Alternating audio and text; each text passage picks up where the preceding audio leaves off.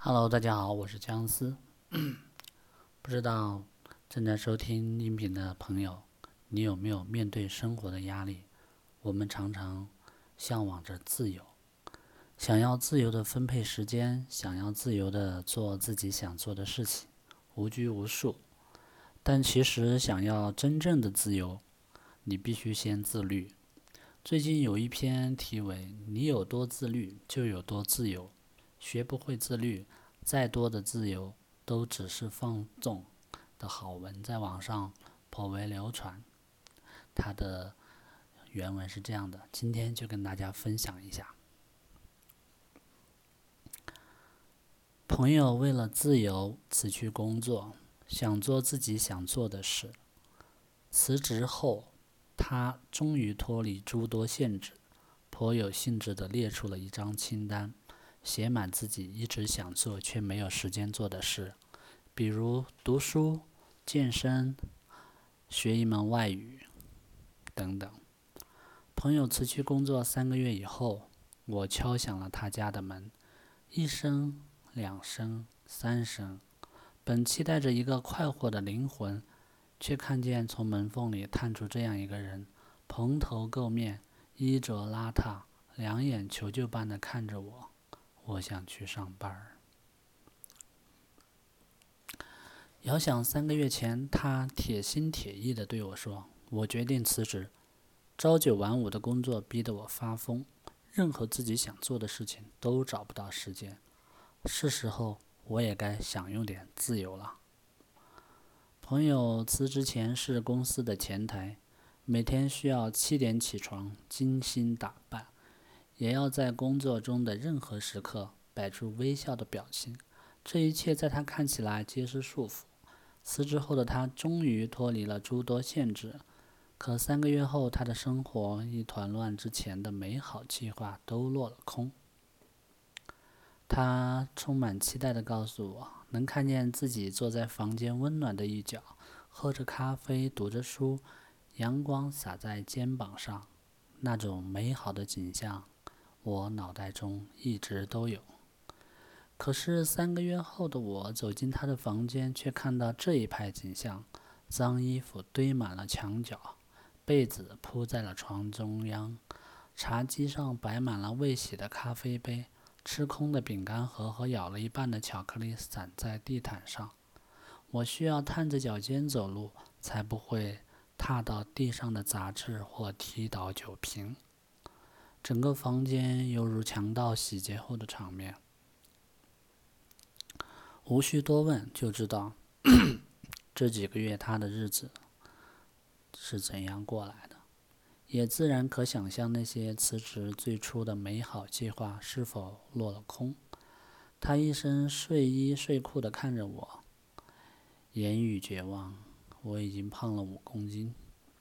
我忽然想起那句值得深思的话。自律者方得自由。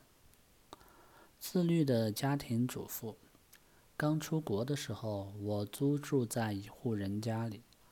男主人每日出门上班，孩子们就读附近小学。女主人做家庭主妇，负责打理生活。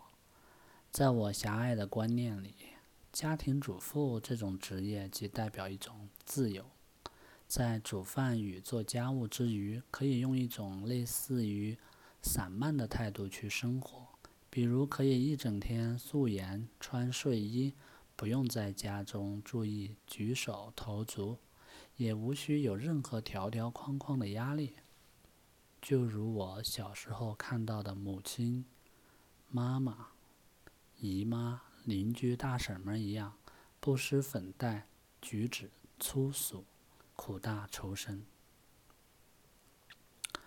女主人虽然整天在家，但仍然自我约束、运动、学习。可我从未遇见过女主人这般如此自律的家庭主妇。她每天早早起床，为丈夫和孩子准备早餐，送别家人后，换上运动衣，在附近的街区跑上一个钟头。回来后洗过澡，化好妆。一袭裙子光彩照人，下午时则雷打不动地看上一个钟头的书，一杯咖啡配一小份甜品，这习惯不会因任何事而让步。除此之外的时间里，女主人和其他的家庭主妇一样，跳进一个尽职尽责的角色里，去照顾丈夫和孩子们。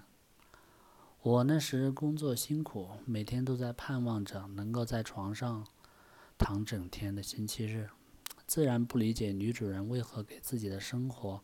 添进了种种人为的约束，更无法知道为什么她似乎比我所见过的家庭主妇更从容、更快乐、更优雅。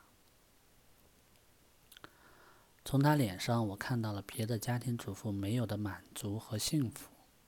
一双眼睛流露出发自内心的幸福和满足，那是中年女人所能拥有的最珍贵的表情。我突然觉得。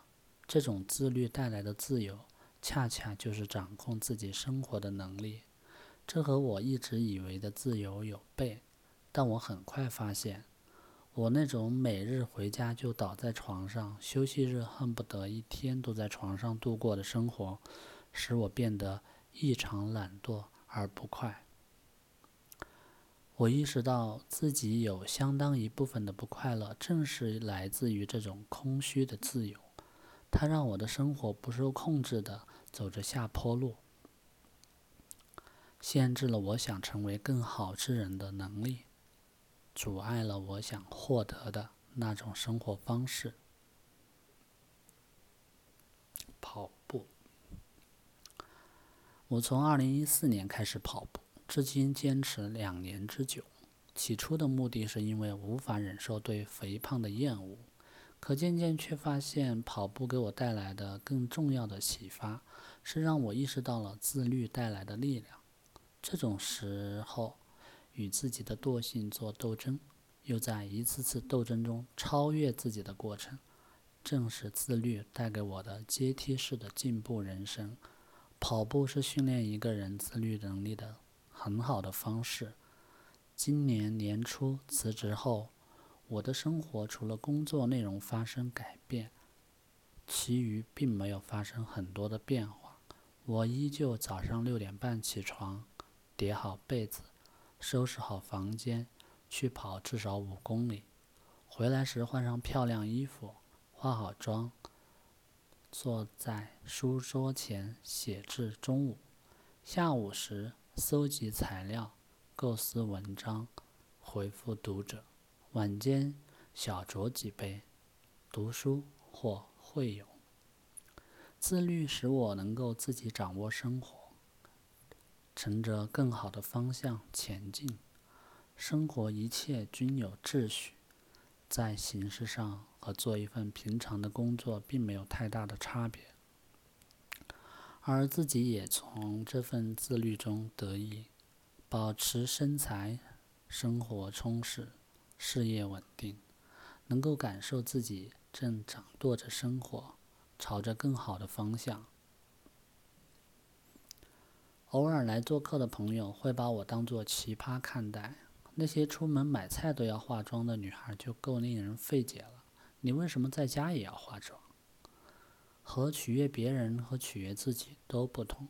我深以为这也是一种自律，在一天之初穿上漂亮衣服。化好妆，整个人干净体面的那一刻起，我就知道，面对这一天的态度，也应该是如此郑重而严肃的，绝不容有半点懈怠和马虎。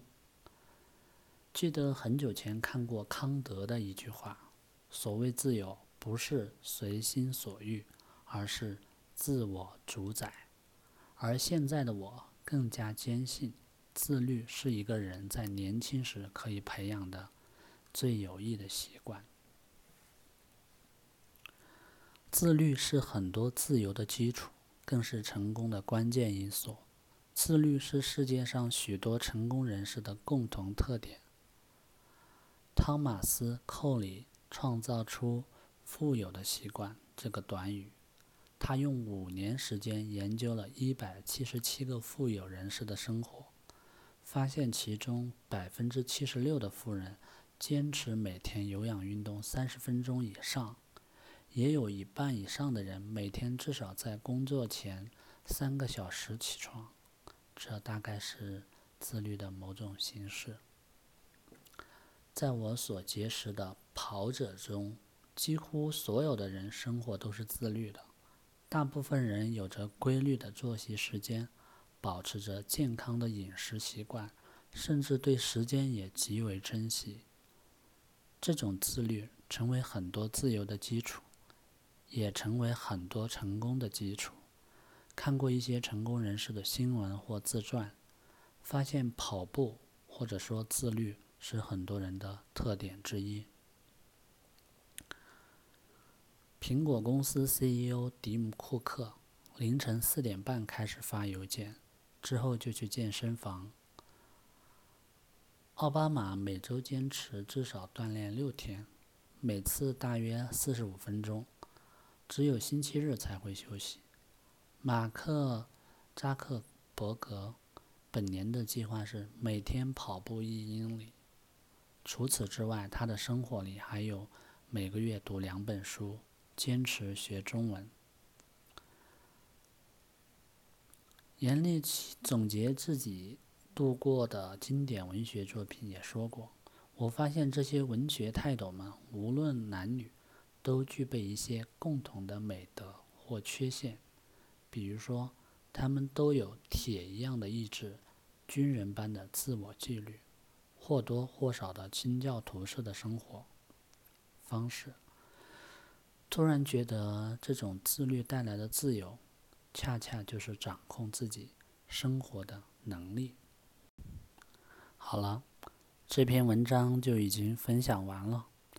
正在收听节目的你，是不是已经跃跃欲试呢？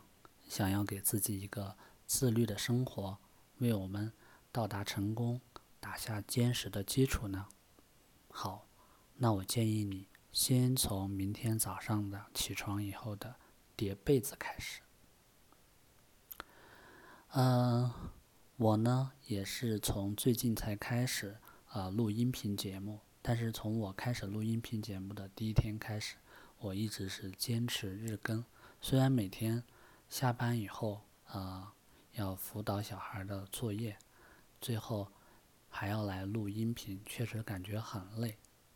但是这种累，呃，并没有阻止我去完成这件事情。相反，每当我坚持，啊。录完了当天的节目，我会感觉到一身轻松，我又掌控了今天，就跟刚才文章里面说的，恰恰就是这种掌握自己生活的能力，在鼓励我前行。所以我非常希望正在收听节目的你，也能尝试，并且一旦尝试，你就发现自己就停不下来了。好吧，今天的分享就到这里，我们下期再见。